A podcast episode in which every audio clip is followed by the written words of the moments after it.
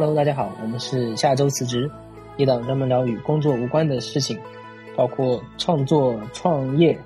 以及冥想正念的播客。啊、我们现在是一个停更许久，终于又回归的播客。大家好，我是杰德。大家好，我是菲菲安。大家好，我是丽丽。大家好，我是波波。大家好，我是喵喵。我们今天聊啥呢，朋友们？其实就是想聊一下过去的这一年，大家的一些体会、感受、一些成长吧。我们就一句话解释一下过去这一年啊。那我我先来抛砖引玉啊，抛砖引玉。嗯，然后嗯，每个人指定下一个人哈。呃，好。我这一年的话，用一句话来总结，就是“禅与花式亏钱的艺术”。哇哦！禅与花式亏钱，嗯，有的有的。待会儿再来细聊啊，待会儿再细聊。呃，下一个，呃，许久未露面，终于回归的女明星菲菲安。我今年是出差、加班、副业、搞乐队、约会的各种忙碌的一年。哦，哇，现充哇，太丰富了吧！我的妈呀，日女明星的日常，真的是女明星的日常。一会儿展开聊聊。好，伤口吓死了。你来指定下一个。那么下一个，喵喵呢？嗯，我就知道女明星会点我。宠溺的眼神。哇，我的这一年是事业跟爱情都踉踉跄跄，双丰收的一年。哇哦，这个踉踉跄跄用的很到位。嗯，一会儿可以展开。下一个哈，我下一个，下一个波波。呃，我我今年是非常非常浪，然后人生有巨大的状态的变化，然后嗯，也在尝试着创业的一年。哇哦，我们岂不是有共同的？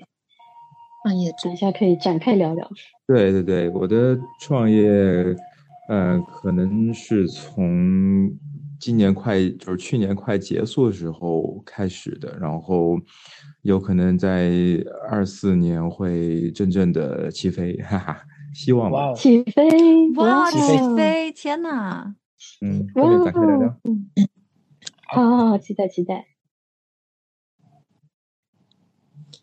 然后就轮到了我吗？嗯，下一个不用指定了。我觉得我这一年是特别魔幻的一年，就是，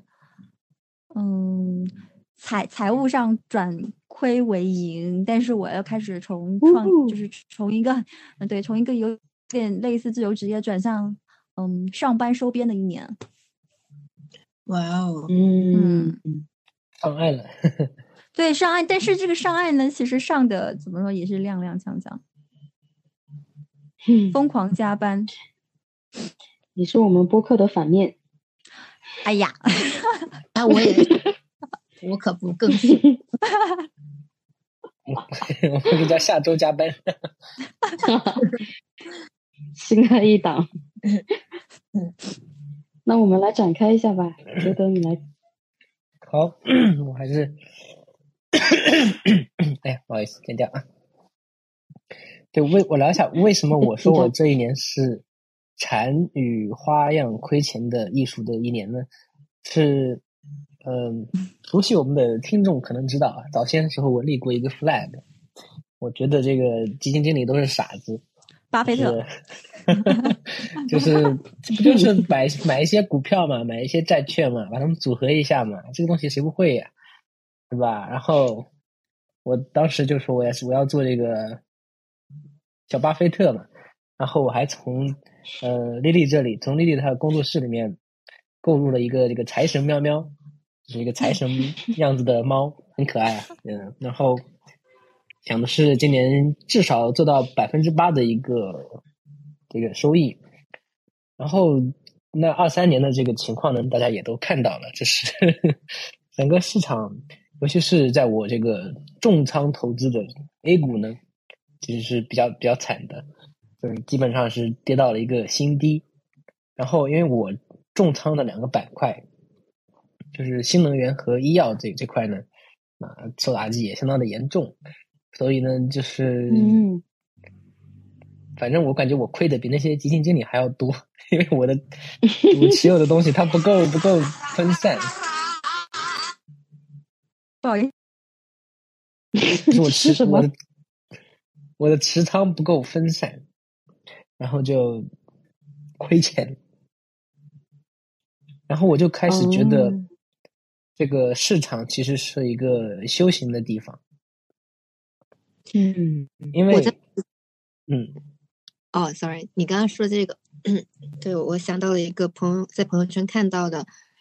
嗯，一个就是投资很多年的人，他他就说，呃，那个投资一开始是呃讲知识，讲金融知识，然后到后面你发现讲的是心态，然后再到后面发现讲的是哲学。对，就这东西它就很玄学，好像是有一个研究，就是发现，就是一个疯狂择时，他只在低价的时候买入的这样一个选择时间的这种这种投资，和一个随机乱投的一个人，这个收益三十年后来看呢，差距非常的小，就是你和乱投和你仔细的去思考得出来结果也差不多。甚至说他们有有人要指数基金，对对对，就如果你投资大盘的话，包括说你让一只猴子，让一个猴子随便选几只股票，那和你基金经理专业选的股票，你把时间拉长的话，其实也差不多。所以它就很玄学。所以对于个人投资者来说，比如说像我的话，我为什么说它是一种修行？就是因为比如说每一天它股市有波动，有有起伏，那。这个时候，你的心态能不能稳定，能不能贯彻你一开始的这种投资哲学？这个是相当考验人的。然后你可以看到自己的这个贪婪，看到自己的恐惧。什么时候就是你？你虽然说大家都知道不要追涨杀跌，就是在涨的时候买入，在跌的时候这个卖出，这种割肉，那道理大家都明白。但是你真的能够落实，它是另外一回事情。尤其是像我这种辛辛苦苦打工赚来的钱投到这个股市里面，那真的是 非常考验这个心态。所以我觉得这是一个修炼的地方，是修禅的地方。然后我真的也就开始看这个 禅禅禅宗方面的东西了。因为因为股市而就股市是你禅中入门窍门砖，也是神奇。对，这学费交的还挺值的。他这个一起练一下冥想。对，是是是得这个样子。喵喵可能。我刚刚杰德在说那个三十年乱投和和专业投时间线拉长三十年其实没有什么区别。我就在想，那这么说，人要是寿命足够长的话，你努力奋斗跟躺平其实也没有区别。那不就是老子的无为而治吗？哎呦，那可还不是呢！别做了哦，这这个我们可以等一下展开聊一聊。就是我眼中的无为，还真不是躺平什么都不做，但是呢，他也不是努力奋斗。嗯，我好像说了一句废话。但是我想说的就是。呃，虽然说花是亏钱的，但是呢，我的心态还是比较好，我把它当做这个 一个知识付费。对对对对对，特别好，这种特别好。那么钱，对他都是浮盈浮亏嘛，就是他即便字字面上赚了，那如果你不把它卖出去，它也只是浮动的，就是都是无常无常，好吧。哇哦，一下子就 get 到了精髓呢。是的。真的，我们我我去嗯嗯你讲，嗯，我去年那个，我们去年去十天的那个冥想课程嘛，然后关键词就是无常，杰德在股市里面体验到了。对，而且股市是一个非常放大这些东西的地方。嗯，它真的是嗯让你看，让人看到自己的这个一些妄念、一些贪婪、一些恐惧。嗯，我在看那个《六祖坛经》，就是星云大师解解读这个《六祖坛经》的时候，看到了一句话，我觉得非常的好。嗯，好像嗯是一个这个和尚嘛，他就是问这个大师说，嗯、怎么样能够修炼，就是不怕冷啊，不怕热啊这样的。然后这个大师就说：“这个寒食寒沙蛇离，热食热沙蛇离。啊，呃，就是说，冷的时候呢，你就要去最冷的地方去；热的时候，你就要去最热的地方去。就是他这样子问呢，就非常的像股市吧，你就是要去这种最考验你，然后嗯波动最大的地方去磨练你的这种心性。所以我觉得今年虽然亏钱了，但是也是一个不错的开始。那你在中间心态有波动过吗？还是说其实一直呃佛系，或者说调整的很好？当然波动了，就像所有这个小白一样，当你看到他亏了以后，想着我要加仓，然后一加发现过了两天又跌了，然后到最后无钱可加，那就彻底躺平了，就 A P P 都卸了，那当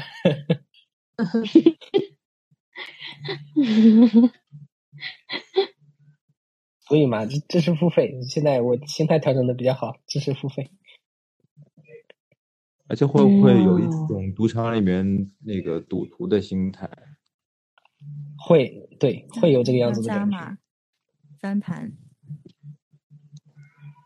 但是你是不是呃，它其实是你现在呃看的一部分，就是你当时投进去之前已经做好了一些呃心态心心态心态上的准备，并且知道这些钱如果放进去，它也不会对你的生活或者什么造成很大的影响，还就是对对对，这也是要跟听众朋友们分享的，就是像这种投入风险比较高的这种地方的钱，那肯定是短期内至少三年内不会用到的钱。这样的话，操作就不会变形。就是如果这个东西你很在意，你特别在意，你可能是非常紧急的钱，那你在执行这些操作的时候，因为心态的影响，就会动作变形。嗯，同嗯意同意。我今天还在看今年的基金经理们都要么生孩子去了，要么被优化了。被优化是是一个新新潮的词吗？就是 被劝劝劝劝退呀、为什么叫被优化呢？哎，在国内都是这么说的，我就 不在国内。组织结构优化，对，劝退了。哦，原来是组织结构的优化，不是个人的优化。哦，那我理解了。对，然后我对我的今年大概就是这样的一个主题，然后，哎，女明星这边具体讲讲。嗯女明星这边，今年我还真的一个月一个月盘算了一下，去年有多少个演出，让我来哇，数一下。嗯、我今年，哦，我我去年有十一个演出，也就是说几乎每个月都有演出，然后趁着这个音乐节，呃，就是在疫情之后，音乐节非常的如如雨后春笋般涌出。然后呢，我们也趁嗯一次音乐节，然后哇塞，太棒了吧！中间有幸遇到一个制作人，然后他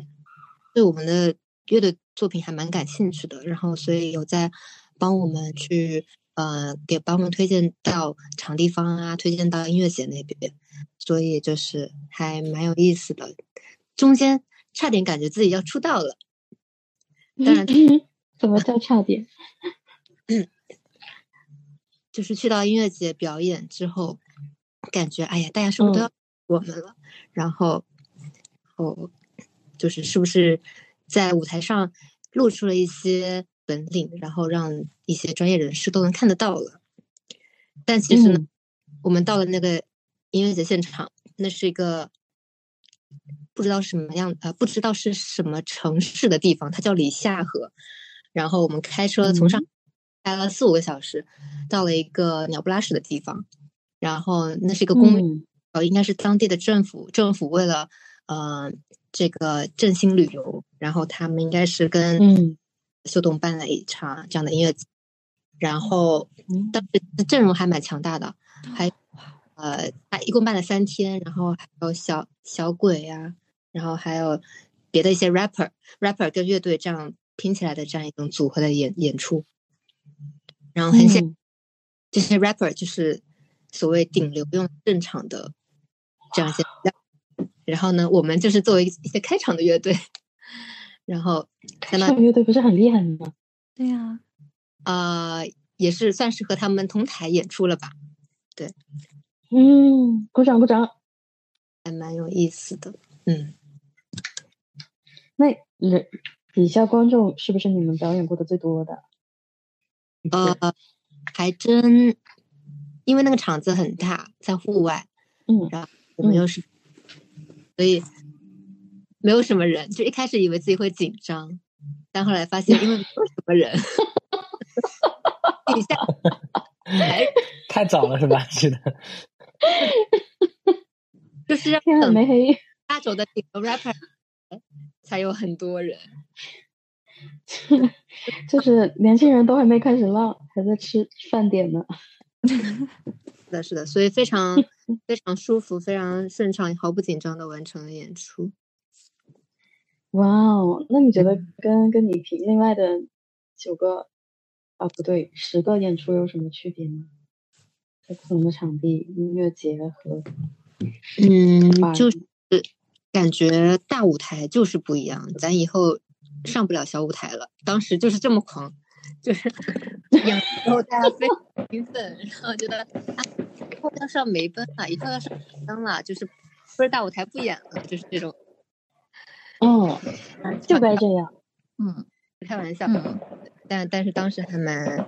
兴奋的，嗯，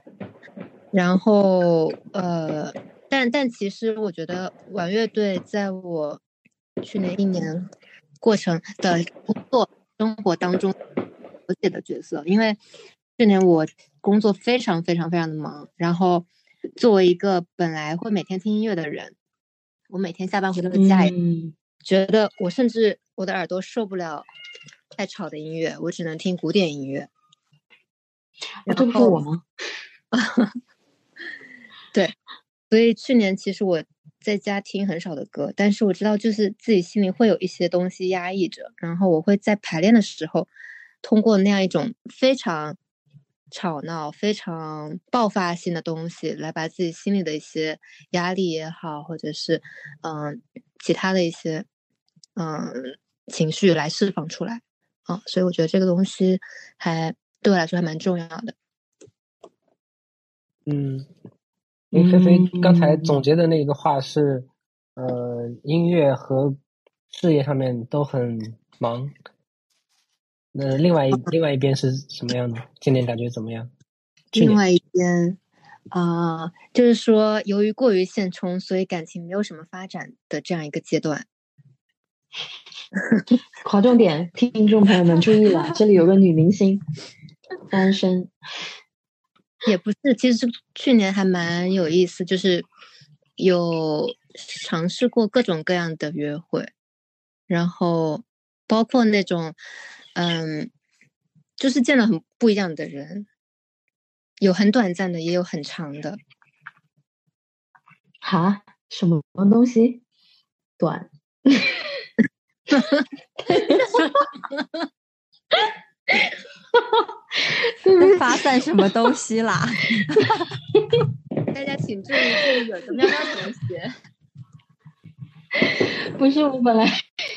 就是想问你的短和长指的是什么，但是我发现我这么一问呢，他就很奇怪。但是我的 intention 是非常纯洁的，嗯，就是你的短跟长指的是什么？哎呦，我不说了。短就是一次相亲嘛，长就是一段相处，对吧？哎，还真别说，就是我相亲的这个经历反而是最长的，就是其他的约会的经历反而是比较短而好玩的。就是嗯，感觉我我体会到了那种，就是我在不同的人面前其实是不一样的状态，然后就是很缓慢、很耐心的去相处的这样一些经历，还有一些嗯，可能很短暂，但是非常在我人生的体验之外的，比如说对方可能是一个导演，可能是一个呃摄影 师，或者可能是一个呃调酒师之类的。哇，突然觉得约会好好玩呢！是啊，我这一年的约会感觉错过了好多。这是因为这是女明星的约会，所以你看她约会的对象的职业都是有特殊性的，丰富多彩。是是的，就是见识了各种金融男啊、文艺男啊，然后还有一些金融男啊。哦，有有一个金融男，基金经理，花式。他是亏钱的经历。那你觉得你是跟这些人接触的时候，会按他们是作为一面镜子，让你更认识你自己呢？还是他们会让你更多的认识，譬如说，哦，原来人是不是有这么多不同的打开方式？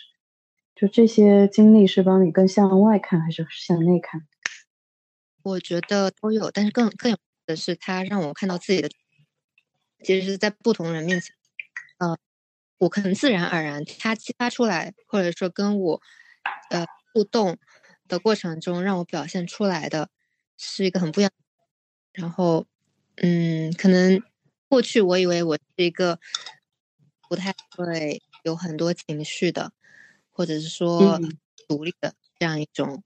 嗯，形象，然后。后来我发现，其实我可以，嗯，卸下很独立啊，很酷啊这样，然后我可以做个软趴趴的，然后呃，我也可能可以呃有一些很是的，可能甚至会有一些很深，就是我发现其实我不同的状态，只要是自己舒服的，那那个人就是。比较适合我的，就是就是，嗯，应该是互相激发出对方让自己喜欢的那一面，让自己舒服的那的这样一个人啊。好，你说的好有道理呀。嗯，深有同感。嗯，好，那么喵喵是不是在这方面有一些感悟呢？我以为你会先问我女老板的创业心得呢，万万没想到，你女老板也是要从吃瓜开始。哦，那么女老板就瓜从何吃起？嗯，简单来说，我觉得肥肥刚刚说的这个，我就很有共鸣。这个可能跟我这一年就离开。熟悉的职场，开始开自己的公司，刚刚刚刚好满一年嘛，嗯，跟这个状态也有关。就是我觉得这一年里面，我发现了很多，就是等于重新认识了自己，就感觉以前嗯学习啊工作，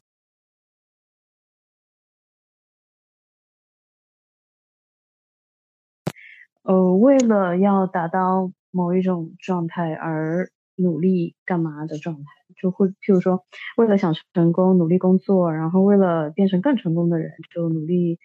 升职，努力做项目，努力加班这样子。但是创业之后呢，我就发现就是可能，可能他的事情，比如说开公司，比如说做生意，就这一面的自己是我以前没有体验过，我是会我是不知道的。而为什么我说自己更更更擅长这些事情，就是在这个过程中，我感觉到一个很不一样的工作状态，就是说你的心态。以前我打工的时候的心态可能是今天有多少活，然后做完就下班，正好就是你的 mindset 就是好像有一个有一张那个待办事项的列表，然后你在上面做完一项打勾一项，然后呢等到你下班的时候把这些东西都打完，你就下班。嗯，变得少一点，忽然少了。譬如说你发的东西客户没有回，那下一步也不能轻举妄动，就这种时候呢。你又觉得，哎呦，今天中彩中彩票了，我赶赶快要下班，约上小姐妹们喝个酒，是这样的心态。但是创业以后呢，他就不会有这样子的心态，他每天就是，我想的就是说我怎么样才能够多多做一点，就是这个多做不只是说我多赚一点钱的这个问题，就是 at certain point，我是觉得，嗯，钱嘛肯定是会有的，就是赚多赚少的区别，但是。嗯，你你真正想做，你对什么事情呃有热情，然后什么事情你会就是呃在做的这个过程就会让你让你这个意气风发，让你很上头。那这种事情呢，我觉得是创业之后，嗯，我不断体验到的一种爽感吧。嗯，然后回到吃瓜这件事情上面，我就是觉得因为。过去一年是我重新定义自己的一年嘛，那在坦白讲也没有什么时间去谈恋爱了，就是呃从现实的角度上来讲，但是就是反而是这样的一个躺平的状态，它会让我非常深刻的感受到跟跟哪些人或哪一个人在一起的时候，他能够非常毫无批判。不带预设的去接受我真实本来该有的那个样子，嗯，也不期待说我为他做什么，或者我我满足满足一个，嗯，对他来说什么样的一个角色，那反而是这样的一种自然舒服的状态，让我感受到一种之前从来没有体会过的一种非常无负担的那种嗯关系。哇，感觉是一种自由，就是不管是创业还是你的这个关系，嗯，一种新的自由。哦，身心灵的自由。你说的好对呀，是的，是的，是的，你们说的真好，你们替我总结的真好，谢谢。哦，但是这个自由呢，我想回应一下前面杰德说的，这个自由也是有代价的。这个代价嘛，就是在创业初期，肯定现金流不如你打工的时候，因为打工的时候你只有收入和一些日常的正常的开销嘛，就这个也是我跟金钱的一个不一样的关系。就是以前打工的时候。我刚刚说的这个支出，它其实就是一种消费嘛，大部分，不管你是维持日常生活必须的开支，还是你犒赏一下自己，甚至买点奢侈品这些的哈，它总归来说都是一种消费。那我在创业之后呢，很大一些的支出，它是一种，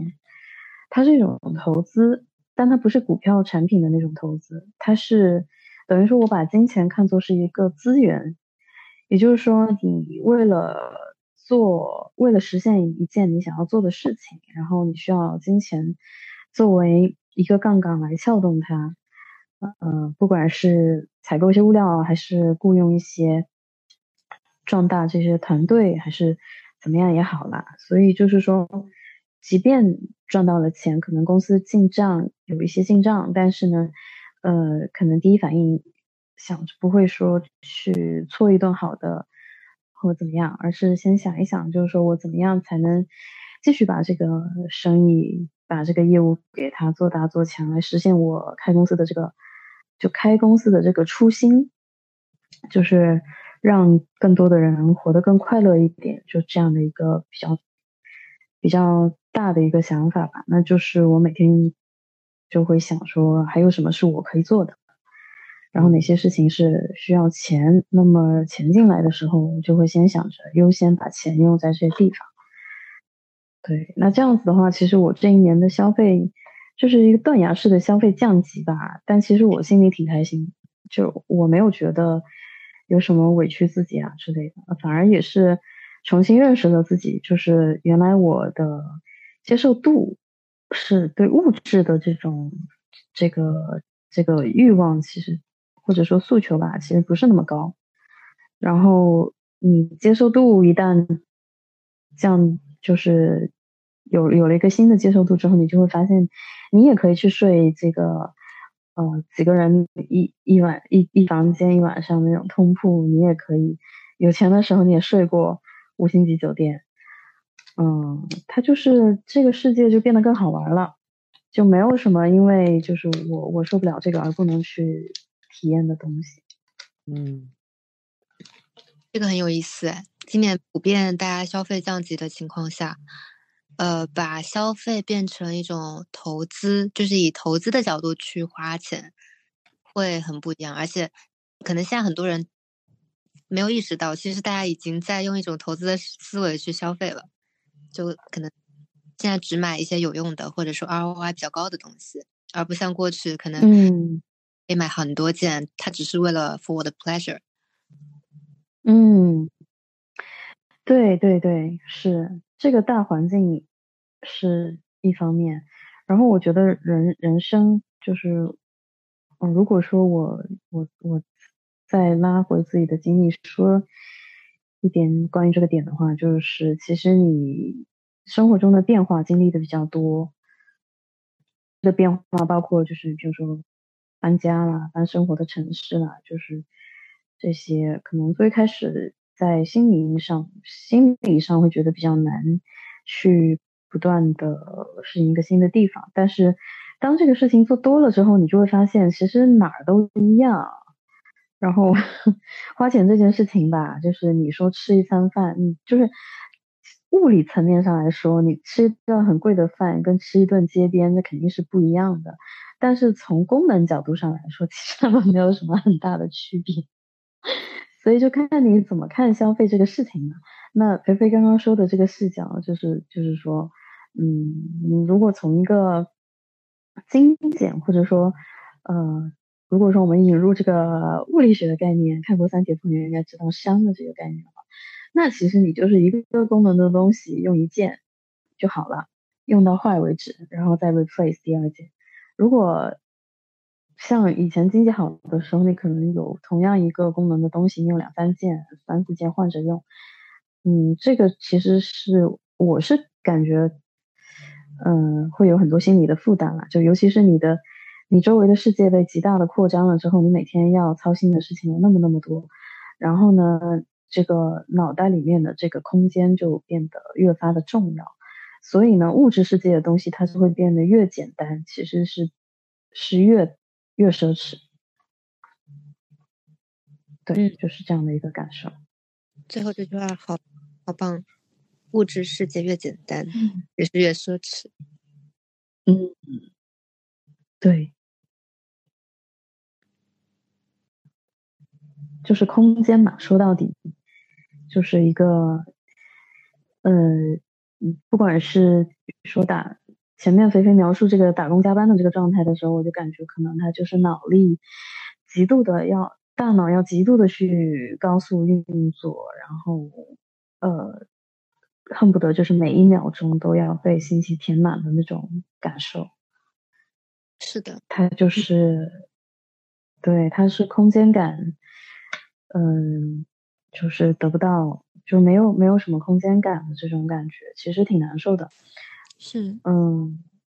我有很长一段时间都在都在加班，然后嗯就会导致一个很严重的后果，就是我回家之后，我什么东西都没办法输入，我只我只想打游戏，就是，嗯，对我的其他的时间就变得说。我没办法做任何的事情，但我知道那是一个并不好的状态，可是我没办法改变，然后我现在给自己的方法就是，你如果真的很想打游戏，你就打游戏吧。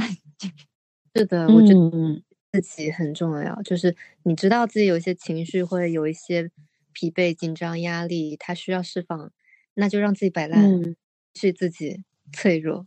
嗯，哇哦，原来大家摆烂的方式有这么多啊！等一下，等一下，我们可以集中回来聊一下如何摆烂。好，下一位是我们 move on。辞职是不是也是一种摆烂？啊，我觉得不算吧，我觉辞职是得不算开始创业的第一步啊。这对是需要巨大的勇气。开新生活是，哎，对，是的，辞职是一种主动的选择，是一种主动自由。辞职是很嗯，做的。辞职是一件值得庆祝的事情。摆烂不是躺平嘛？辞职应该是一种有勇气的摆烂，然后可能会去发现不一样的自己的一个过程。我觉得我这一年就和喵喵前面讲的非常非常相似。就之前我录了几几次那个播客，我觉得喵喵讲的一些心里面的感受，我我我是非常感同身受的，不管是生理上的还是心心理上的，我觉得都非常像。特别是你怎么跟我身体上有可能？呃自由嘛，对吧？哦，吓我一跳。首先，我觉得，我我我觉得我今年一年，首先特别特别自由，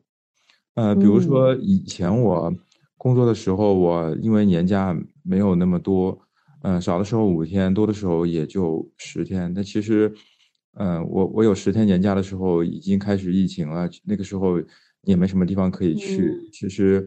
嗯、所以我以前就是会算着日子啊，明年一年我想去哪里去旅行，然后有什么小小长假或者是那个节那个十一的假期，我要怎么凑一天，就是挤出来一天就觉得非常的宝贵。但是现在嗯，首先自己很很自由，我今年去了很多地方，我没有因为任何一个地方的时间去非常的就是局促，然后非常受限。然后今年出去的时间比过去工作的时间确实长很多。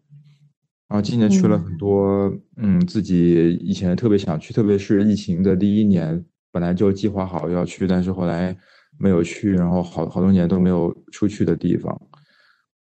然后就觉得，嗯，整个身心是一种很放松的状态。那当然，因为没有稳定的工作，所以那个消费降级是存在的，然后收入的不稳定和减少是存在的，和喵喵的前面讲的情况是非常相似的。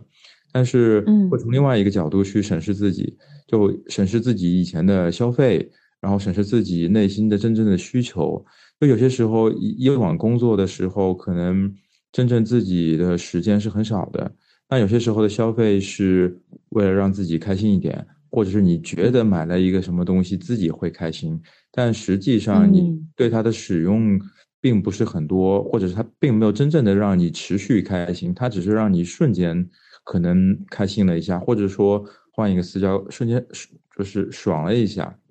但是它有有一点点的爽感，但是它不会持续很久的时间。但是后来，嗯，现在这个过程，我审视自己的时候，就会知道自己更需要什么样的消费。那虽然现现在是消费降级，但是我觉得整个消费的结构是在做调整。呃更多的消费其实对自己来说是一种投资。那比如说旅行，我觉得我一直觉得旅行对我来说不是出去玩儿，而是一种嗯嗯投资。包括我和我的太太 Coco 其实都是这样的心态，就是旅行会给我们带来，呃，除了回忆之外，会带来很多的学习和成长的东西。因为我们喜欢去的地方和喜欢旅行的方式都是，嗯，希望在这个过程当中，你能够学到很多东西，能够观察到不同地方文化的人他们的生活方式，然后来反思他们的生活方式和自己的不同，以及自己如何想要去做改变。那比如说，我可能过嗯去几年，尤其是疫情的时候，我我特别想移民，但是现在我这种嗯想法就会非常的弱，因为觉得呃，有些地方可能你觉得它特别好，但是，嗯，可能最重要的还是得自己状态好，自己的生活状态，自己的心理的状态。如果自己状态很好的话，其实在哪儿其实都还不错。虽然环境上是有差别的，但是如果自己的状态不行，其实到了另外一个地方，也许只是从一个笼子到了另外一个笼子。嗯，然后今年嗯。九月份的时候，我去欧洲待了一个月，这是一件我自己以前会觉得很奢侈，然后我我今年去的时候，所有我朋友圈里面的人都觉得我很奢侈的一件事情。啊，怎么能有那么长时间的，就是假期？因为我现在做自由职业，很多的事情不用我亲力亲为，或者是我需要只是需要通过电话和微信就可以简单处理的，那我的时间就会非常的自由。那我就觉得这个、嗯这个过程给我 带来的冲击是很大的，因为一个月的时间足够，呃，或者说对于对于我以前的时间来说是足够长的，可以让我真正慢慢慢的静下来。因为以前时间短的时候，你会想去一个远遥远的地方，你希望赶路在尽量短的时间内去可能更多的地方。但是这次时间足够长，那就你你有时间去沉静下来，你有时间去思考，然后去观察别人的生活状态，而不是是看看旅游景点里面的一些大家都会去看的东西。那我觉得这个过程对我，包括对我太太的呃状态的改变是很大的。他去之前，因为工作的压力很大，嗯，他情绪是比较呃焦躁的，因为焦虑，还有一些急躁，还有一些敏感。那回来之后，就会觉得他会觉得特别的舒畅，很很轻松。其实说不出来是因为什么事情触动到触动到他，就是嗯觉得哎状态就变了，因为突然发现很多事情没有那么大不了的，其实好像嗯很其实很很 easy。有些时候觉得客户可能会刁难你，其实并没有，可能是自己对自己的要求比较高。其实客户有些时候他们的宽容度可能会超过你的想象。嗯所以我觉得嗯这首先今年的这个过程对对我们来说，这个我我觉得是非常有意义，并且二四年我们会可能会继续坚持这样的节奏，然后再去其他的一些没有去过的地方，并且会把时间尽可能的拉长，频率可能会再多一点。然后，嗯，今年说到创业，其实从我去年辞职开始，就一直在尝试做各种各样的事情。现在其实最做的最多的，其实就是和影视制作相关的，但是，嗯，这个行业其实并不是特别的是景气，加上现在的经济状况，嗯，会相对不稳定一点。但是我今年的下半年找到了一个自己认为属于自己的一个新的方向，然后我觉得我的生整个生活的彻底彻底改变了。那我现在我现在和别人合伙，呃，开了一个公司，啊、其实是别人公司现在已经开好了，然后我现在是已经入股进去了，作为一个股东，啊、我们是做我们是做体育运动，这个运动可能很多人没听过，叫 paddle，我不知道你们听过没有，叫板式网球，哦，好像看看来都没有听过。好像是那种听，是不是球拍比网球小一点？对对对对对，它不是那个网线的球拍，它是一个碳碳素纤维板的球拍，它比网球球拍要短一点，然后这个球场比网球场要小一点。这个运动是，呃，最早是一九六九年从墨西哥发源起来的，然后这个世纪是在西班牙，然后非常非常的流行。最近的十年是在欧洲非常的火，几乎欧洲所有的国家的人都会知道，并且有一些国家非常有非常多的人去参与这个运动。然后这个运动其实是一九年进到中国，然后进到上海，现在发展的最好的是上海，但是因为疫情的原因，三年时间这些这个运动其实呃被中断了，没有被发展起来。但是疫情之后，从去年解封到现在一年多的时间，发展的非常快，尤其是在上海。然后因为我是嗯今年就是开认识到这个运动，然后并且参与进去，觉得特别，呃，我自己觉得一个是自己很喜欢，再一个觉得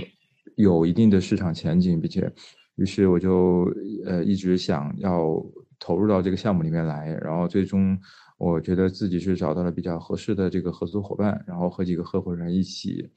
就成立一个公司，然后去运营一家俱乐部。哦哦，是有有具体空间是吗？呃，有什么有实地的吗？有场地是吗就？是场地，对对对，我们这个俱乐部是在呃上海杨浦区，呃在虹口区的那个北外滩有两片球场。哇哦，当然所以我现在每天的工作状态就是我每天穿着运动服上班，其实那不是上班，就是我因为自己喜欢，然后又在运营，所以我只要有时间，天气好，我都会去。然后每天就跟以前非常不一样，以前穿着，嗯，虽然不是西装，但是是职场的这种，呃，职场的算是比较正式一点的服装，然后可能穿穿休闲鞋啊这种，现在就每天穿运动鞋、运动服，这状态就会非常不一样。真的很自由。并且我觉得给我最带来最大的改变的是通过这个项目认识到的人，因为，呃，我以前的这个行业的同事也好，还有这个行业里面的各种人也好，其实爱运动的人比较少。但是现在因为这个关系呢，我认识的都是疯狂的热爱运动的人，然后他们可能是来自于各种不同的行业，各种职业都有，有一些是普通的，比如说金融的职业的职员。呃，还有很多各种我可能完全没有接触过的职业，比如说飞开飞机的机长，然后各种演艺明星，然后还有很多的外国人，他们可能在上海工作，或者是来上海旅行这种，啊，就会感觉到嗯。世界的，呃，和世界的联系有点变化。我今天突突然有一个很大的转变，就是我突然发现我的朋友圈里面多了百分之五十的人，就在今年的其实其实是四个月的时间里面多了百分之五十，并且嗯我现在一直联系的或者是在朋友圈的这个里面相互有互动的人，其实都是最近认识的，而之前的这个以前行业里面的很多的人，其实联系在越来越少。就感觉在一个很短的时间内，我的生活圈子发生了一个突变。那我我我就在想，是是真的是因为几个月的时间，我换了一个行业就发生的变化，还是说我自己可能不属于以前那个圈子，而属于现在一个嗯就是我没有没有想明白，但是我觉得这个变化会特别快，因为我知道有些人他换工作或者是换行业，他的朋友圈会慢慢的去扩张，但是他可能不会像我这样突然变化如此之快。嗯，所以我觉得我我觉得今年下半年嗯我的生活就嗯改变会非常大。嗯嗯，并且希望明明年，因为今年年底我才就是正式的入股进去，那希望明年一年能够这个运动能够在在上海，在中国发展的更好，然后自己也希望在这个行业里面，除了这个俱乐部之外，能够找到更好的方向。起飞，起飞起飞。对对 对，这个这个运动感觉非常有潜力，成为下一个要对它的从它的发展速度以及这个中国网球协会对于这个运动的推广力度来看，它可能会在中国发展的非常快。就今年几个月的时间，除了上海之外，有中国有很多的城市，呃，北京、深圳、呃，成都、杭州、长沙都开到就就开了一片到很多片，就是不等的这种球场的数量。现在在上海有二十多片，属于是全国发展最火的一个城市。嗯，哇哦！心动了，下次就找你。求链接，求链接，对，放在放在吗？show 好 notes 里面我发在群，我发在群里面。我也想看。对，而好且想知道是什么样的。啊，我我可我等会儿可以发点照片和视频。而且我们这个球场开开幕的第一天，就是刘畊宏来了。哇，哦，哇哦！上海是不是还有别的这样的场地啊？呃，上海有二十多块，哦，那哦，那那那你们是怎么邀请到，或者说他是怎么知道啊？因因为我们的教练是，就是我们这个俱乐部的教练是，他叫张博厚，他英文名字叫 Jerry，这个人是中国的这个板式网球第一人，就是他是全中国第一个参加职业在西班牙参加那个职业比赛有世界排名的中国人，而到目前为止都只有他一个人有有过世界排名，所以他的名气因为比较大，然后他就可以他的资源也相对比较多，他可以经常邀请到这种各种体育界或者是影视界的这种明星，然后到球场来，就一个是。可能让他们体验一下，再一个可能是做点活动，帮我们做就是推广。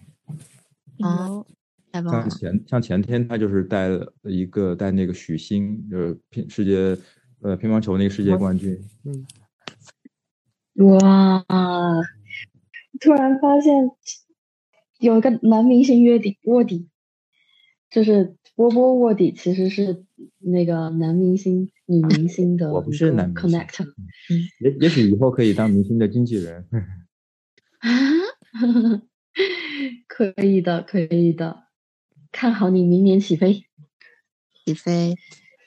是是，正好，其实待会儿聊到明年新年 flag 的话，可以来聊聊。其实我我明年想做一个体育生。怎么说呢？呃，这就是，哎，待会儿细聊，待会儿细聊。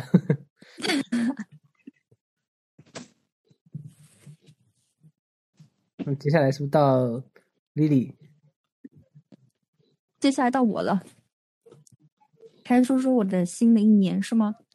啊，旧的一年，先说这个旧的一年。啊，旧的一年。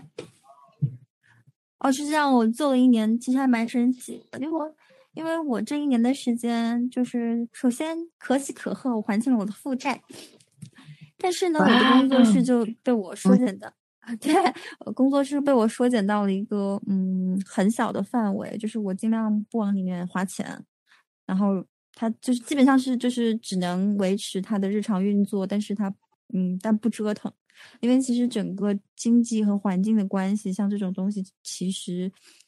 是。比会比较困难的，在这个阶段，然后我我的我的策略就可能就是这一部分就给它缩减，然后第二个是我换了一个新的工作，完全新的工作，就从原来的英语老师，然后现在在做新媒体运营，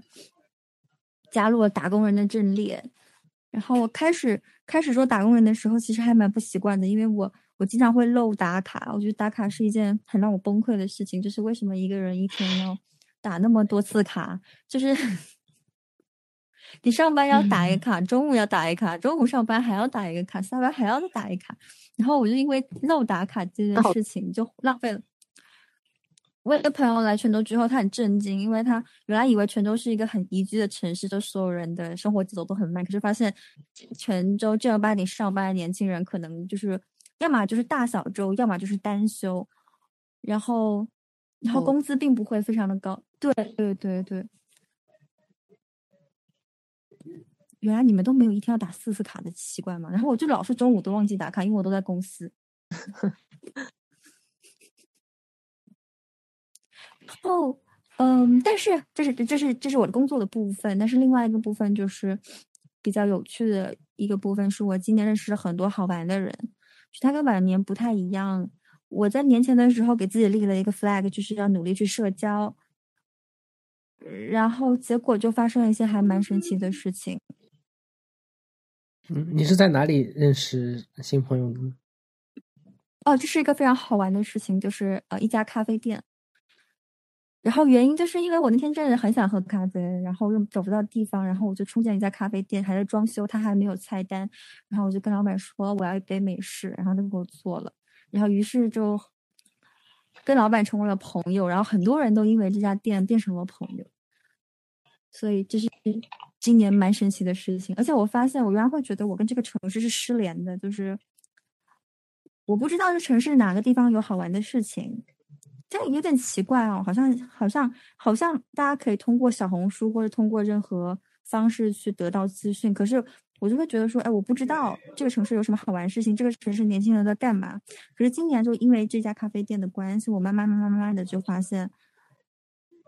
会有很多的人带着我去认识各种各种奇怪的事情，或者带着我去各种各种地方去玩耍，然后也解锁了很多神奇的技能，比如说解锁了滑板。嗯，我是滑陆冲，同时还有在嗯、学双翘。哇，然后我觉得，对我觉得滑板是一件嗯很棒的运动，原因是因为，嗯，你你你在玩滑板的时候，你只能专注，因为你如果不专注在这件事情上的话，你就会飞，就会你就会飞走，就是就是你就会摔倒。然后还有一个就是，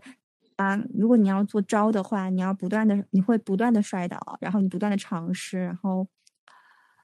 但是但是可能在一间你就会了，就是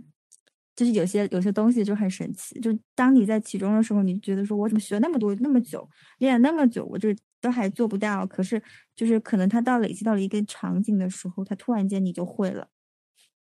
嗯，然后我今年还开始，对我今年还开始学吉他了。哇哦，哦，好的，对，但是我吉他只会哆来咪，就是很垃圾，就是嗯，刚刚开始学，我只会哆来咪，嗯，然后还在练习当中，嗯，但是我终于开始学乐器这件事情了。可以让我们的哦泡沫对我们的合奏又可以知道。搞起来了。啊，这，哇，真的好棒呀！对，我们今年可以立一个 flag，二二四年再远程合奏一次。可以可以，可以，可以，可以，特别好，特特别好的一年就是各种混乱的一年，但是，但是，但是，哦，对，我还体会到了，就是打工真的是一件挺难受的事情。不是难受吧？就我刚开始的目的就是为了要保住一份工作，然后我就非常非常努力的上班，就是非常非常努力且认真的上班。但是我后面发现，我后面发现，嗯，我后面发现有时候，我后面发现上班或者是工作这个事情，很多时很多时度很多时候是没有意义的，就是你只是要完成一个一个一个事情，但当你的事情像我这种就特别流量数据导向的情况下，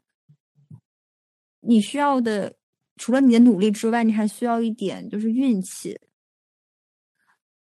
嗯对，就是因为我们我们做本是嗯新媒体嘛，就所有东西都是数据导向。可是当你的就是你的 KPI 变成你这个东西数据要做到什么什么情况，你要做做到多好的时候，你努力有时候就可能在一个短时间里面就没有那么有用，然后就会得到一些挫败感。对，这也符合我们，这是我们播客一直在提的，所以要早日辞职。因为我那天看到一种说法，就是这个打工的这个工资呢，就像是呃一种毒品，它是会嗯上瘾的。嗯，是的，我感觉每当我想做一些什么新的尝试，比如说想去创业或者想搞一些不一样的事情的时候，我又会觉得，但是现在这个工资呢，每个月有钱到账还是挺开心的，然后就会离对不开这个东西。我觉得工资是我们现在生活当中少数不多的一种安全感，就确定性。对，你知道他每个月那个时候打到你账上，也知道你现在每天工作，他是一定会有工资来回报你的。这样的确定性其实很难找。也是，但是其实这种呢，就我不得不说，打工还是很有必要的，因为他给了你不仅给了你安全感，它也给了你下一步的可能性嘛。嗯，就是在你不每个月存点钱的情况下，你可以拿它炒股啊，你可以拿它创业啊，你可以拿它投资场地呀、各种的。嗯，但是呢，它就像杰哥说的，我觉得像毒品，它可能有点像不那么毒的毒品，比如说酒精什么的，就嗯是嗯，你得处理好跟它之间的关系，你不能太依赖它。如果太依赖它呢，可能就就很难放手。嗯，但他，嗯，打工虽然很痛苦，但是我我觉得，怎么样才能让打工不痛苦呢？就是你清楚的知道自己是在为了什么，你对，肯定不能说为了钱啊，为了什么个人能力提升，就不是我说的不是这个意思，而是说，如果假如说有的人是适合打工一辈子的，不断走职业经理人的那那个路线，然后一直做到退休。但我这两年发现，就是年轻人，就如果我也叫自己年轻人的话，那其实大部分年轻人都就打工这个事情呢，嗯，越年轻人看来就是越觉得这是一个反人性的事情。那什么样叫做这个？那那你总得找到自己的方法吧。就是我觉得人在这个世界上，你你要创造一些价值，嗯，或者带来一些改变。那这个东西什么叫创造价值？可能就是每个人自己去定义的。在职场上面的话，它有非常清晰的衡量标准嘛。就像丽丽刚刚说的。数字啊，然后每个公司都会有的 KPI 啊，对这些的衡量标准。但你如果是跳脱开这个思路去想着，如果我打工之外我能做什么？就是说我去做，嗯，就不不说创业这么有点天时地利人和的事情哈。你就算出去去做一些志愿者，你去做一些义工，去做一些 NGO，那这些东西呢，它它不要求你打卡，不要求你。干嘛干嘛？但是你你如果说这种事情，它也是属于带来一些改变、创造一些价值的，那这些都是呃在工作的 KPI 之外的一些定义价值的办法吧。那就是看，嗯，就其实就是看每个人的价值取向。那有的人可能会觉得宁愿打工赚这笔钱，然后我用这笔钱来做工作之余的时间。呃，去做一些有意义的事情，那这个也叫做为了什么打工？那有的人觉得我打工打了一段时间攒够钱了，我就可以去创业了，这个也叫做呃，也是另外一种的为了什么打工。但是我发现我以前打工的时候，可能继续留在职场里面最最大的原因就是没有想清楚，没想好，根本就不知道除了打工，如果有一天不打工了，我可以干嘛？所以，我我我觉得我们，呃，我不知道其其他各位主播哈，反正我开这个台的目的就是，还不是真鼓励大家就下周就辞职呢，而是鼓励大家先想一想，就是说这工作能不能给你带来价值的意义？如果不能的话，什么事情能给你带来这个？这你就是越早想清楚吧，就越能获得自由。是说的好。所以我们叫下周辞职，不是明天辞职。嗯，对对对。如果没辞，再等一周。我觉得工作需要一些呼吸感吧，就是我们可能会有非常忙的时候，压力很大的时候，呃，但但可能那些情绪在工作之后，他就不要再带到我们的生活中来，就是。我们知道生活归生活的那一部分，然后就享受生活的当下。就是我在今年有一天、有两天是非常幸福的，就是自己跑到了那个莫干山上，找了一个竹林小屋，然后那个小屋就是非常治愈的，就是被竹林环抱的那种一个小屋子，然后四面都是窗户。然后我就带瑜伽垫还有颂钵去山上，然后在那住了一个，特别特别值，是我让自己完全忘记了工作上面那种感受，然后就是强行让自己去切断那个联系和强行给自己关门。对，然后我就发现，其实我得到了一些呼吸，可能跟刚才波波说的，他们去欧洲旅行完回来，发现那些事情可能也没有多。多大的烦恼，就是我觉得可能有时候他只是憋住了，然后导致你可能觉得这口气喘不上来，但其实你呼呼气、吸气，它可能就通了。嗯嗯嗯，你说的好有道理啊！是，嗯，我就想到了我上上上个礼拜就是。哎，是上个礼拜还是上上个礼拜？上上个礼拜周末，然后我跟朋友约着一起去看魏如萱演唱会，然后结果我就在那个演唱会外面在疯狂的，因为我要改那个短视频，就是在疯狂改短视频，然后回甲方信息，然后我的朋友就说：“你可不可以有两个小时离开你的手机？”然后当时都觉得，哎，就觉得，可是可是我也要完成我的工作，可是这个事情就压在这个地方，今天必须要解决。可是，可是，可是那个时候我就是没有办法，没有办法说我不管这件事情了，去去好好的享受一个演唱会，所以就很崩溃，就是天呐，完全能体会到，因为我在对自打的时候就有很多这样的时刻。对，就是你马上就要你你这个东西就是马上就要发，马上就要确认，马上就要改，然后甲方给意见马上就要改。可是你现在可能刚好就是休息天，然后可能跟朋友约了很久很久的时，很久之前就已经约好了，今天就是要出去玩的。可是你今天又没有办法尽兴的玩耍。然后我在我在我在一月一号的时候给自己补了个卦，之后，姐。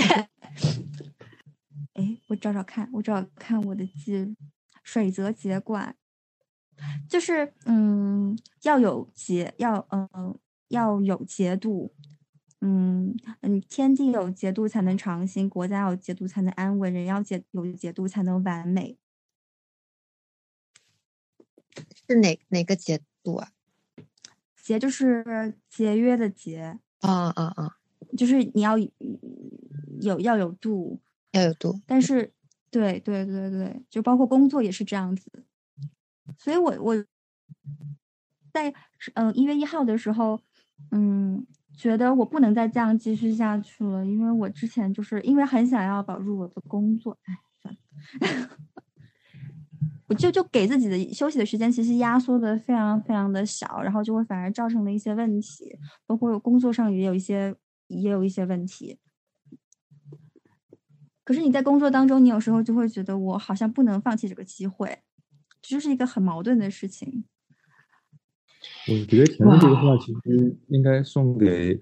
很多企业和公司的领导，对吧？公司也应该有解读，就是不能让自己的员工觉得在工作当中有窒息感。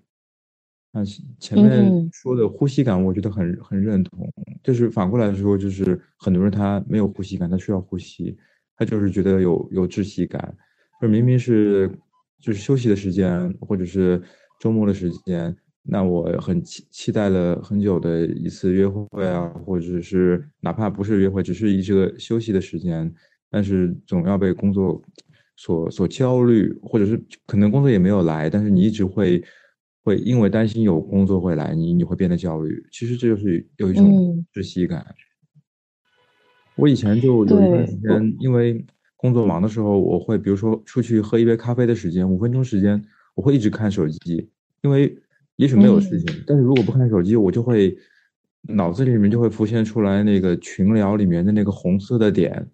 那它是不是会有新的信息进来？如果有新的信新的信息进来，如果我没有及时的去处理掉，那我可能会有责任，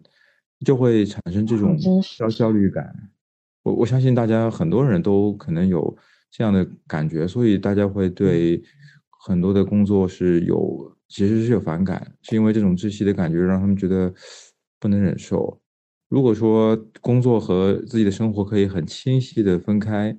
那比如说时间上的清晰的分开，或者是呃一些通过一些制度或者是一些什么方式，可以让他自己很明确哦，这个时间是我自己的，我一定不会受到工作的困扰。那我觉得可能会好很多。嗯嗯嗯，你说的这一点就是我在创业之后，相对没有这个痛点没有那么痛，但是我我最近感受到就是社交也需要有非常明显的呼吸感。就是我觉得这一年过去这一年，我极大程度上从几何级数变得更内向。就是，哎，对这一点我又跟你非常一样，喵喵。你是你是怎么 就是个变化？我觉得我以前是个 I 人，呃，我觉得这不是一个问题，就是不论是我还是周围的人，可能都会这样给我一个定义。因为我以前工作的时候，我不太爱说话。其实我不是不会跟别人说话，而是我不愿意说话，或者觉得很多人很。很无聊，然后我觉得没有没有什么可说的，你你们说吧，我就听。我甚至有些时候也不想听，更懒得说。我现在就是这样。对，我相信很多人在 在职场上可能都是这样。有些人可能是觉得，因为是同事是工作的关系，我不得不每天跟他在一起工作，或者是吃饭，或者是相处，这是我自己无法选择的。那他能选择的就是，好吧，我尽量就不说话，我把我把我的能量，我把情绪我就收起来，我我自己就成了一个爱人。那现在我现在的状态就是，我觉得别人给我的定义是百分之九十的艺人。就是非非常非常的善于和别人相处和社交，我我自己也觉得是。那我现在觉得并不是因为我现在这个，嗯，生活状态是逼逼着自己必须要通过社交来为自己创造机会，而是我觉得很自然就发生了，好像自己本身就是这样的性格，只是你之前可能没有找到自己属于自己的那个圈子，然后不得不把自己给收起来。嗯。嗯。嗯。这点我也是挺感同身受的，嗯，我是觉得在我身上，嗯，我我觉得我在社交的时间，我就是正常的正经社交，对我有 engage 的时间，但是我也需要非常多就是不 engage 的时间。换句话说，就是，嗯，就像前面提到的，就是工作。呃，你需要有一个呼吸感，你需要有一个时间，就是不想工作，完全不想工作这样的时候。那我现在就是觉得我也需要一个非常清晰的一个完全只跟自己待在一起的时间。就我有的时候，呃，会觉得很难受的时候，就是可能我不想社交的时候，被被拉进了一个局，或者就反正就是。想尽各种办法也逃不掉的 的一种呃 gathering 的时候，我就会觉得那个精神的空间受到了挤压，然后他就会需要缓很久很久才能缓过来。嗯，有的时候在不想聊天的时候被被拉去聊天，然后会就是也会有这样子的感受。嗯，甚至有的时候就是觉得我在需要去消化这个，就是我在需要自己的时间来去消化这些天发生的这些事情的时候，嗯，我可能谁都不想理，喜欢的男孩子找我，我也会，我也不会理，呃，我或者我会跟他说，我 maybe 我也很想你，但是我现在真的需要一点自己的时间，等到我缓过来了，我自己会去找你的，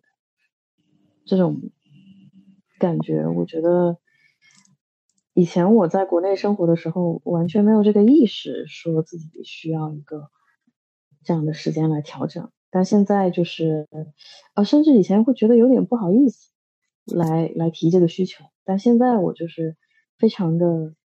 接受，并且我觉得这个事情它就是应该，呃，我需要一一一部分自己的时间，其实是让我在缓过来之后。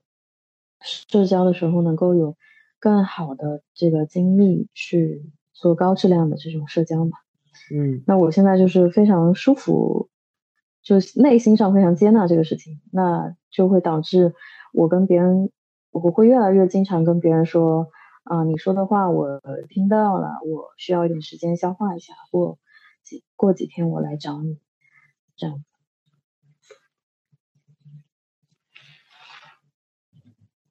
就内向了，因为很多时候是别人找不着我。其实就 echo 一下你们刚才说的这个呼吸感，其实我嗯呃去年在体检的时候也是发现有这个轻度的这个脂肪肝，这个事情还是有点打击到了我。然后我我就觉得我要。更多的去做一些运动，然后把这个小肚子减下来，把这个脂肪肝干掉。嗯，所以在体检之后，结果之后，结果出来之后呢，在工作的这个午休时间，然后就会去做一些运动。然后我发现我其实非常喜欢运动，可能嗯，从小到大读书也比较好，埋没了我的这个天分。再加上高级凡尔赛，再加上就是看这种励志视频的时候，无意之间点到了一种运动，也是新发现的一个运动，就是铁人三项。然后铁人三项是新的吗？呃，哇，你上来就铁人三项吗？嗯，对我来说是新的，我之前都没有关注过这个运动。好像这个门槛有点高哎。有点高吧？对啊，是，我觉得目标就是要定的高一点。但是现在有很多运动其实是某呃铁人三项的延伸或者是变形版，它就是铁人 N 项，然后但是它每一项的那个技术要求其实指标要求没有像啊奥运会那么高，它就会定的第一点适合于普通老百姓一些，又有很多这种各种挑战的项目，然后在最短的时间内完成这种。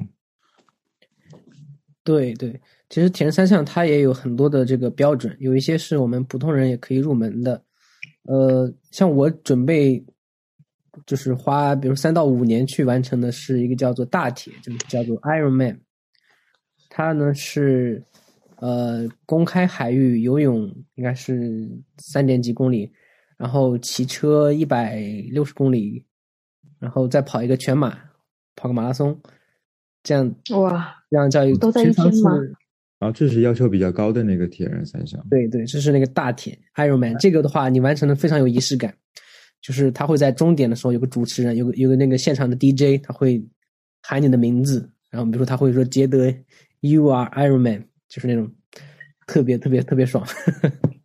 就每个人经过终点的时候，他就喊一次嘛，那他岂不是要喊几百次？是他他会喊到嗓子都哑了，有有有点傻。哎呀，不好意思，但是我觉得这是一个仪式感。非常对，而且是一个很高的一个一个北极星一样的目标，而且我们的目标也只是去完赛，而不是说比如说要十小时之内完赛，或者说多少，就是能完赛已经很厉害很厉了。害了，我对，们就是就马拉松四十二点几公里，如果能够完赛拿到那个奖牌，就已经非常厉害了。是，就是普通人就是能嗯完赛就可以了。我我对自己的要求也就是能够完赛，然后这个事情我肯定是要花长时间去做准备的，然后一步一步的。其实铁人三项它有很多的标准，比如它有奥运奥运版的，它就是一个缩小的，一点六公里游泳，然后五十公里骑车，嗯二十公里跑步，呃，然后还有嗯奥运的半铁，就是比这个再乘以二分之一的，就是它可以有一个逐步的嗯升级打怪的过程。哎，那你有计划在嗯哪里做训练吗？这个我就是先，我计划是计划是先跑步，能够跑完一个全马，然后再去攻这个游泳和骑车。因为我跑步也是有一些基础的，嗯之前也有完成过这个半马，所以我觉得一步一步来，就先用自己身边的一些资源，哪怕是你你什么共享单车也可以练练骑车。我想问一下杰德是怎么怎么了解到到这个铁人三项的啊？我就是我感觉好像是在这个 B 站上面给我推了个视频，然后突然就接触到了。我感觉这个就就是终点点燃了，对对，终点那个哦真的非常的燃，看到那个纪录片什么的、嗯特别的燃。然后我感觉要定目标的话，就要定的高一点，不然的话，这个目标太容易实现，其实就没有意思了。没有刺激力。嗯，嗯，所以我那你有所以我说我要打成为算么找教练吗？所以我说要成为体育生嘛，就是我我打算先自己练，然后等遇到什么瓶颈，可能再去找找教练。我那你有觉得每个找到人都嗯，比如说跟你类似，就是都在玩铁人三项的团体吗？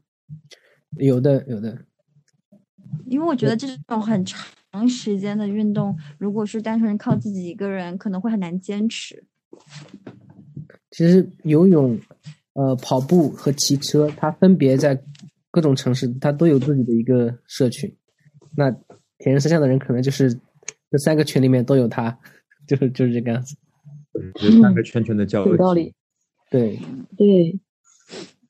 我刚刚是想说，我觉得每个人可能都有跟自己比较，呃，对的，呃，怎么讲，呃，click 的那些运动吧。就是我小的时候也觉得做瑜伽这个东西肯定不适合我，各种理由。然后没想到我在过去那一年，就是每天基本上每天做瑜伽，然后它已经不是一个运动，它是一个生活方式。嗯，对对，你可以这么说。嗯，然后像冲浪这种呢，我小时候根本就不知道，就我觉得这个事情离我很远。但是我哦对，之前跟你们说我最近又去了一次巴厘岛，就是我每次去巴厘岛，我都会想尽各种办法去冲浪，然后我每次去冲浪都会觉得，冲浪对我来说就是一个哲学课，它就是每隔一段时间去冲一下，你就能收获。大量的就仿佛你在上哲学课，然后你在拼命记笔记，然后那个记嗯老师讲的每一个每一句话都是知识点那种感觉，嗯，所以对我来说，就我我觉得每个人的那个成长的方式不一样，它就像是运动的方式一样，就我觉得，呃，冲浪和瑜伽这两个运动对于我来说，它已经超越了运动，嗯。而且是我以前想都没有想过的，然后所以就是说，杰德对那个铁人三项这个感兴趣，他可能是你走到了这个人生阶段，然后你突然你也没办法解释为什么这个东西就点燃你了。对，他可能一年前不一定会点燃你，一年后也不一定会点燃你，他就是点燃现在的你。就像我五六年前吧，我跑过一个全马，在那时候在香港，还是全程下着雨。我就是在雨里面跑完的人生的第一个全马，然后那个时候也是觉得哇，对，隐藏体育生就是你，已退休，已退休。我那时候就是训练的时候也是，我特别理解杰德说的这种目标定的太太太近的话，你可能实现了就没意思了。我当时可能就是以也是以完赛作为目标，然后。练了半年到一年之间吧，大大半年这种，然后跑的时候就反正就跑下来了。之后呢，我就是觉得，嗯，好了，once in a lifetime 就好，就没有了，没有然后了。所以我就是，这就是为什么我刚刚前面说的那句话，可能他就是在这个 moment 点燃你，嗯，早一点晚一点都。可能都他都未必会改，这其实和人生中很多事情也都是一样的。所以呢，刚好刚好转到这里的时候，你就开始了。对，对我我其实顺着这个点，我有个大胆的想法，就是觉得很多时候就是那个对的人或者好的机遇，可能我们这一辈子呢有遇到很多很多。只是你懂不懂得分辨而已，它出现的时候你看不看得到，抓不抓得住而已。那你怎么样才能抓住嘛？那就是只有一个办法，那就是尽量确保自己处在一个好的状态里面，就是身心灵都处在一个好的状态里面。这个是，这才是我们最能够做的吧。好那新的一年大家有什么展望呢？除了我要做体育生之外，我我也要做体育生，哈哈哈。对，我们有两个体育生，我也要做体育生。你们都是体育生，我要继续练一下。怎么回事？冲浪。我也想去冲浪。哎，因为体育是我现在虽然我自己一直喜欢，但是。我今年突然发现，其实这是每个人潜在的内心的非常真实的一种向往，只是我们可能，呃，就像前面妙妙说的，我们可能自己没有准备到一个好的状态，然后没有遇到这个机遇，没有到遇到这个时机。那很多人，比如说说像杰德这种被学习的时间所耽误了，那他就可能没有去没有机会去发发现自己的这种内心的真实的这种感受。但是如果有机会，他没有什么压力的时候，他尝试一些，他会突然发现，哦，原来我喜欢这个，原来我喜欢那个。我我就觉得这几年，我我周围很多三十多岁或者是就是这个年龄段的，其实已经是中年人的这个阶段的人，他们突然会爱上某项运动，因为现在大家可能生活方式会更开放了，然后也就是走出去的机会也更多了。很多人开始喜欢冲浪，喜欢滑雪，喜欢这种呃路冲，把，这些运动其实，在比如说十年前的中国其实并不流行了，因为可能是环境的原因，还有经济条件的原因，确实很难流行起来。但是现在很多人很多人突然就入坑了，包括马拉松，包括这个呃公路自行车，其实我会发现很多人其实对运动都是有就是最原始的向往和憧憬的，只不过他们以前没有这样的机会。嗯嗯嗯，我特别喜欢觉得你说对我特别喜欢那个，不是大家都叫 play sports 嘛？它其实就是玩，真的就大家每个人其实都是需要的。对，就是就是在玩，对。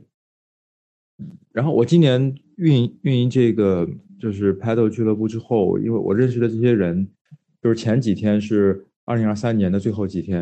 然后大家都在发朋友圈总结过去的这一年嘛，就是几乎所有人的，如果他放在朋友圈的话，可能是一大主题。然后我就会发现，所有我在这个运动里面认识到的人，他们发的这个朋友圈的总结，全都是，呃，关于这一年参加这个运动的一些各种合照和包括和自己小伙伴的这种这种照片，打球的照片。然后他们的主题都是感谢这一年我遇上这么多有意思的人，然后让我变得不一样，让我认识到了我自己。就是很多人的主题都是这个，然后我就突然意识到，哦，原来可能不只是这个运动，可能很多运动都有这样的魅力，然后让大家突然发掘到自己。哇，嗯很棒！嗯我我我的我的目标里面我写了几点，然后其中有一点比较虚，叫做感受和收集快乐，其实是没有没有抓手的，但是你们刚刚的分享让我有了抓手。啊，体育生，对，这是一个很好的这个开始的点，就是从体育开始。然后成为一个文体全才。啊，文体全才，那不是女明星吗？哎其实我觉得很多热爱生活的人，真的他不只是善于某一个领域，他其实真的会在生活的很多方面去发现自己所擅长的东西，所以他有可能真的、嗯很多人真的是一个全才。什么都会。对很多人，我我觉得热不热爱生活的人真的可能会很 boring，但是热爱生活的人可能会非常非常的精彩。只不过你可能不了解他，你对他的认识有限，他他有些事情没有分享给你。嗯嗯，其实我觉得热爱生活就是，嗯，我也不好意思说自己就是热爱生活的人哈，但是，嗯，波波说的刚刚这个点，我我就是在想说，嗯、所谓的什么都会的时候呢，你就是反正我是一种玩的心态，什么都试一下，然后哎这个这个挺好玩的，对，那我就继续玩，然后玩着玩着，你可能就会就会在想说，我怎么样才能玩得更好？我说这个东西好有意思啊，我想去琢磨。你甚至都都不想没有想过说玩得更好这个事情，就是什么是好，什么是不好，在玩的这个世界里面是不存在的。那好玩你就继续玩呗，然后很多东西都很好玩，那你就很多东西都体验。然后这就是对生活有爱的话，其实你嗯就是东摸摸西碰碰，你就会发现。嗯嗯，被打开了，就是这个认知范围被打开了。嗯，但如果是那种又要为了完成哪些目标，就是其实，嗯，广义上来说，就是你去做运动啊什么的，不管怎么样，不管你是为了社交，还是为了，嗯嗯，收获更好的身材，还是为了降脂肪肝，什么都可以，你只要动起来，它就可以。但但是怎么怎么选让你那个动起来的东西，其实就是，嗯，什么东西更好玩？我觉得。然后前面波波说的人到中年突然开始，我觉得不知道是不是有一种，就是大家觉得，哎呀，反正我是觉得前十几年太憋屈了，就都是要过做一个国外学生，好好青年，好好打工。那你什么时候能玩呢？那也就是在运动里面可以可以玩。当然，我现在对运动的看法不大一样啊，但是我觉得快乐就是从玩开始，又带坏大家了。刚才突然想到一个问题，就想问一下大家，就是你们是怎么看待三分钟热度这个事情？三分钟热度重同意。一个童年时期家长常用的一个评价。对，甚至带有 PUA 成分。对吧，但是我但是我觉得小朋友就是天性就是他不可能所有喜欢所有的事情，他可能喜欢所有事情里面的非常小的一个比例，那你要多尝试嘛，嗯然后去去找。其实对于成年人来说也是有世界上有那么多可以很有新鲜感的事物，但是不可能大家都喜欢。但是嗯尝试我觉得是没有错的。其实这和投资的道理是一样，所有好的投资项目其实它背后都有无数个失败的项目。但因为，怕失败，我就连投资的勇气和尝试都没有了。对对对，事实上，而且就只要有一个成功的，他就可以 cover 所有前面失败的那些那些尝试。对，而且前面所有的失败其实都是为后面的成功在铺路，因为你失败一次，你可能知道很多很多道理，你有可能下一个和它类似的项目，我就知道哦，这个不属于我，那我就不会再去投了。嗯，嗯，对呀、你不是怎么知道呢？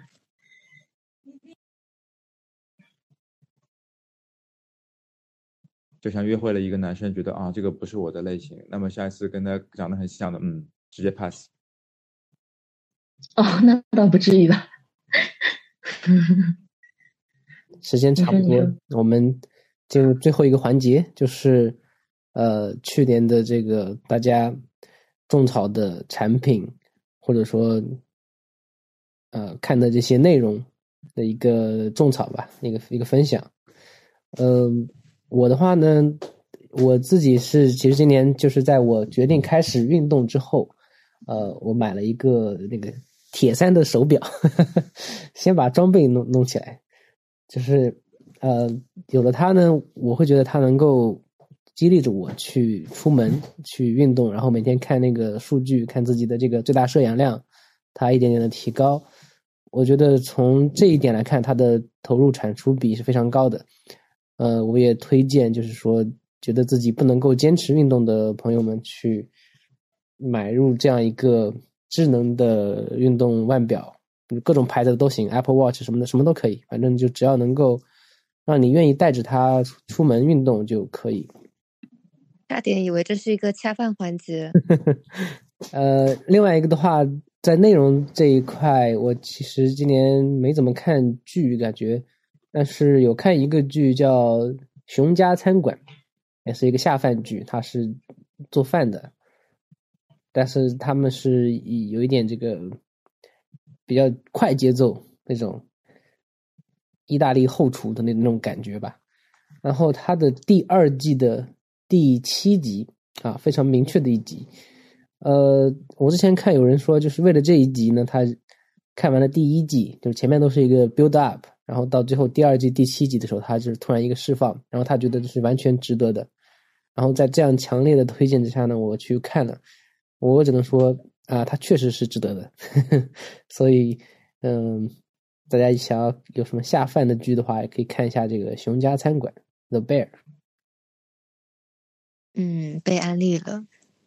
听起来平平无奇的剧，但是却却有 build up 的这种推进式的。然后直到第七集是最后一集吗？也也不是，这倒数第二三集了，就第二季的第七集，他突然来了一个这种高潮，就是特别特别好。哦，我今年看的书影音不太多，然后呃，我印象很深刻的是一个电影叫《地球最后的夜晚》，不知道大家看过没有？哦哦，我好像看过。嗯嗯、是一个听起来片名是个科幻片，但其实是一个文艺片的这样一个小众的片子。然后其实当年是在嗯、跨年档上映的，然后但是一众的就是一半差评一半好评。然后它给我非常大的一个感受是它的一种荒诞感跟奇幻感，就是呃导演。叫毕赣，然后他讲述的是一个人，就是呃去寻找他和他有过一段故事的一个女女生，然后但是在寻找过程中，却发现那个女生其实这么多年来一直在以不同的身份进行着很多段截然不同的人生。然后到最后，他甚至不确定自己找的这个女生到底是不是当时记忆中，呃，他所认识的那个人，还是说他其实一直都是别的身份。啊，就是一个伤感的一个电影。然后，呃，就是情节的话，也是以。现实交织着他的回忆，然后最后是一个长达一个多小时的梦境，在那梦境里面是一个，呃，导演用了长镜头，就是嗯，一个多小时都没有停过的一个长镜头来讲述的，所以观感就是非常的奇妙，嗯，哇，我都忘了。嗯啊，其中还有一个片段，他用了伍佰的一首歌，叫《坚坚坚强的理由》，然后那首歌，我觉得就是在影片里面用的真是恰到好处，非常有感觉。嗯嗯，好，吃下安利。嗯，好的。按照麦序是不是到我了？那么下一位。嗯，我今年买的东西还真不多。嗯，看的书和电影，嗯，书的话就是我终于看完了那本《故道白云》，就是一行禅师写的佛陀的故事那本书。就是呃，这本书它不是，我倒是不是把它看作宗宗教读物，但是我就是看完，我觉得。内心有一种非常平和、喜悦和 compassion 升起，就是每次看的时候都感觉它是一个，嗯，比阅读更丰富的一个体验，类似于冥想吧，对。但是呢，它是在一个摄入信息的情况下，就是你会，你事实上没有在做冥想这件事情，但是你可能收获到的东西会是，嗯，冥想过程中的那种。平和跟喜悦，对，然后这个是一本书，而而且我觉得一行禅师的文学造诣真的是很高，然后他的中文翻译也翻的特别的好，语言非常的优美，嗯，就算是把它当做散文看，也是一个特别好的一个选项。然后这个是一个，还有一个是就是李明星借给我的书，叫《Why Buddhism Is True》。嗯，他就是对我我特特别喜欢那本书，他就是用一个科学的方式去解释很多佛教里面的一些嗯概念，比如说冥想是个什么呀，然后呃大脑的运作的这个方式，大脑有的时候如何是去欺骗我们？为什么说大脑的那个你不是代表真正的那个你，或者说所谓的呃你？嗯，或者说我吧，这个智慧个体它是超过在呃意识范畴之上，还是有很多其他的智慧的中心的这样子的一本书。哎，我发现我推推荐了两本书，刚好都是跟佛教相关的，但是又实际上不是 宗教读物的，跟佛教相关的两本书。对，然后最后电影就是推一下所谓宫崎骏的收山之作。那他今年八十多岁高龄，又出了一个新的电影，叫呃，英文是叫《The Boy and the Hero》。哎，不对，然后他的日文，对对对，英文是叫这个，他的日文是叫呃，你你想过什么样的人生？大概翻译成中文是这样子的。嗯，为什么推荐他呢？我觉得。他讲的也是一个战争的故事，但是他讲的是取一个非常小的截面，就是在这个战争中失去母亲的一个少年，他在一个会说话的苍鹭的引导下，去呃穿越时空啊，穿越跟他小时候的妈妈去呃相认相识做朋友，然后嗯这样的一个冒险故事了。那他。我觉得他比较动人的地方是他，他用平凡人的故事说出一段战争的历史嘛。然后你想活出怎么样的人生？我觉得可能也是宫崎骏在，如果这个真的是他最后一部电影作品的话，那么可能也是他呃想问大家的发出的这样像真诚的一个发问吧。呃，大家可以对对对，现在还在档期上，可以去看一看。尤其是在人生呃这个世界里面选择真跟善呐这些，你会怎么选？那这个话题挺有意思的。嗯，说到这里，我想补充一个分享，就喵喵刚才说，嗯，一些跟佛学有关的读物嘛。然后其实我今年去的，嗯，杭州的一个寺庙，呃，待了两天，然后。当时那个是跟着稻草人去的，然后里面他给我们放了一个电影，就是关于红衣法师的。然后同时呢，我们还有个活动就是抄经，然后我觉得这个活动也是特别适合我们当下的打工人，或者说任何有教育底气的人去呼吸的一个方式，就是抄心经，可能一篇就短短的一百字。但是很宁静，而且你的每一笔心经是吗？嗯，对，就是个正正念的正念抄经的过程。嗯，非嗯，真的。嗯，好呀。好的。那么，丽丽和波波呢？嗯，我推荐嗯。一个音乐剧吧，是我今年呃去年看过的，呃，法语音乐剧《悲惨世界》。因为我我之前其实看音乐剧并不多，但是我每次看的我其实都是那种比较经典的，然后我都会很喜欢。但是看非英语和中文的是第一次，嗯，因为我一点也不懂法语，是因为我太太学法语，所以她。想看，那我先了解了一点，然后《悲惨世界》是个名著嘛，很多人都会知道情节，但是音乐剧它会拍成什么样，其实我是没有概念的。然后看完之后，我觉得，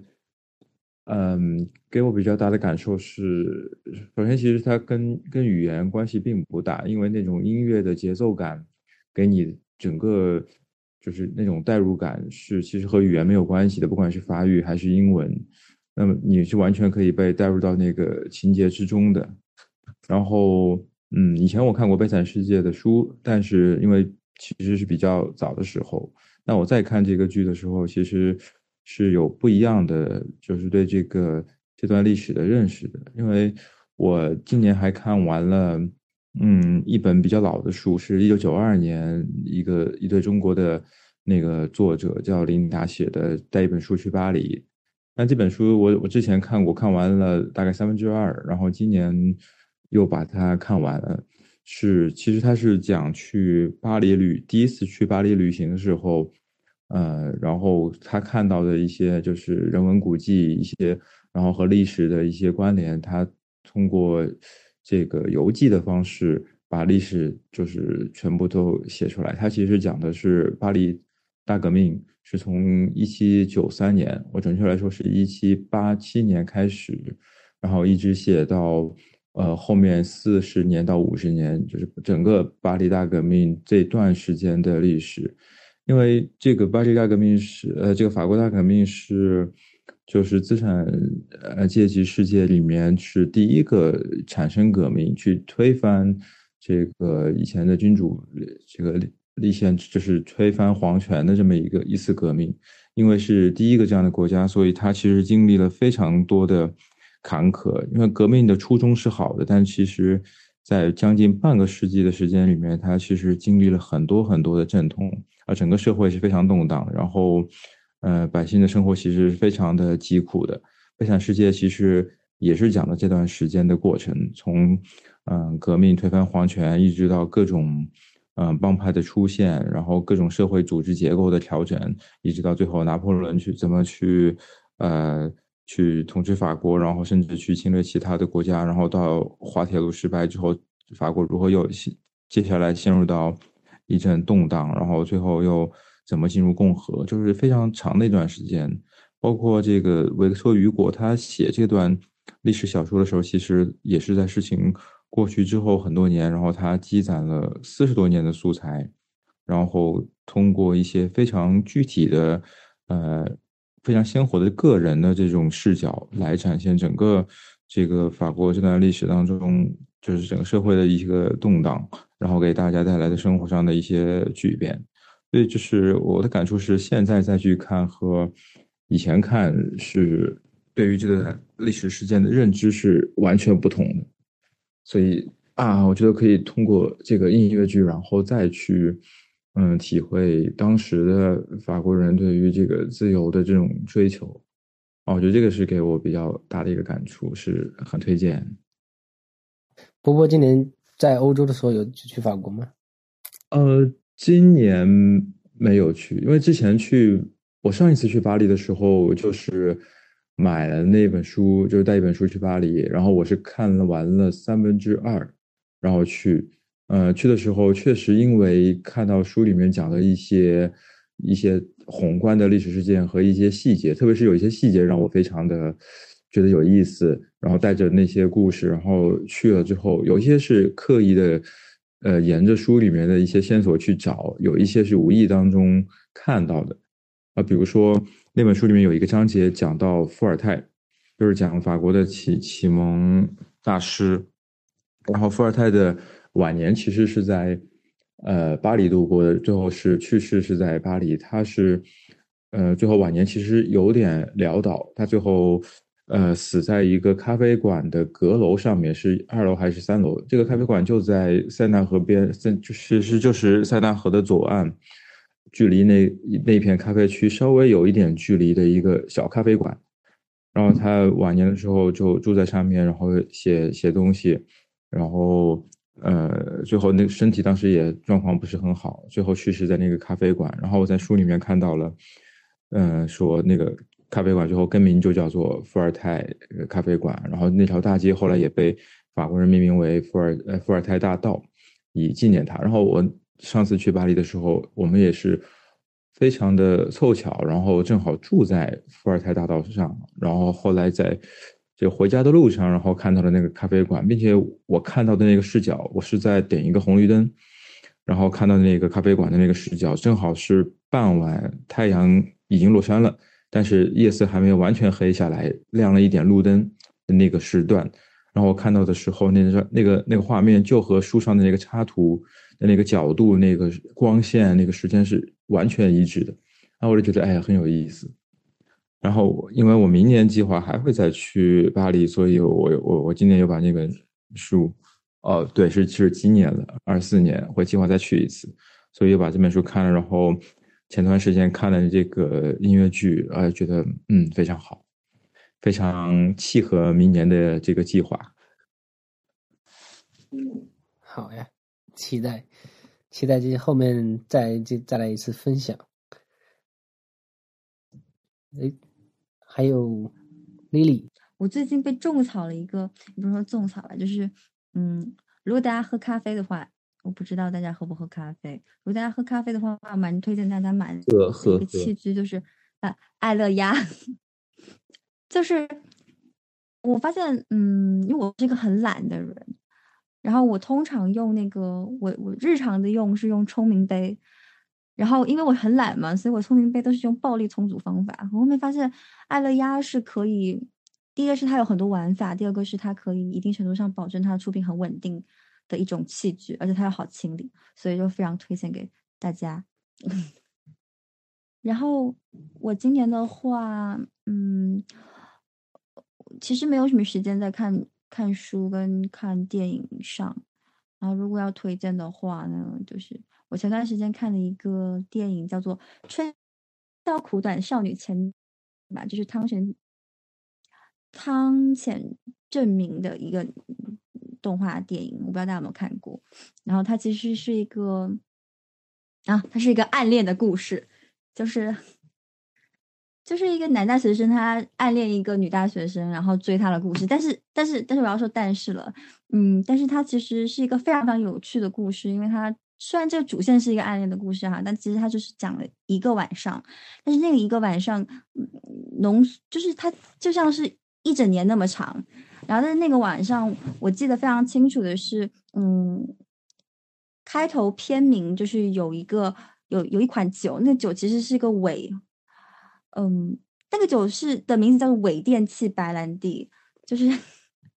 然后所有人都在比酒，然后特别好笑的是，你会发现老人跟年轻人他们是分开来的，然后老人的表是比年轻人表走得快的非常多。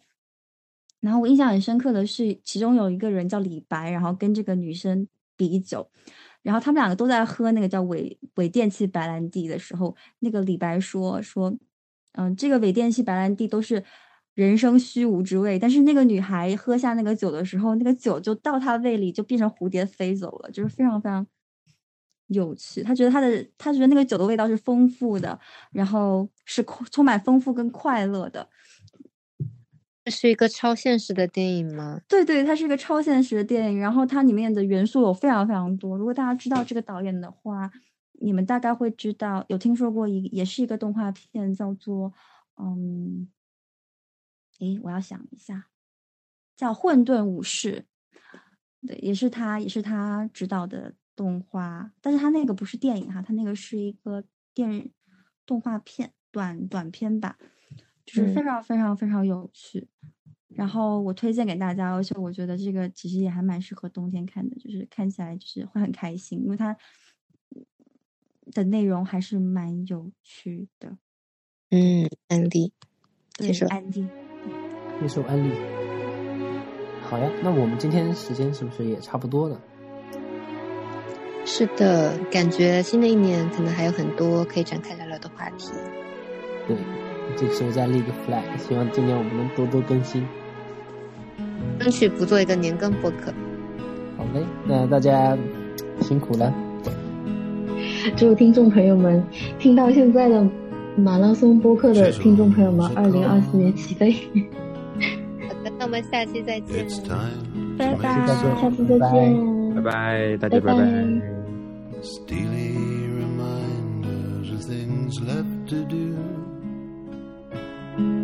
Monteleone, a mandolin's waiting for you. My finger plane's working, gentle persuasion. Bend to the wood and I coax it to sing. Monteleone, the you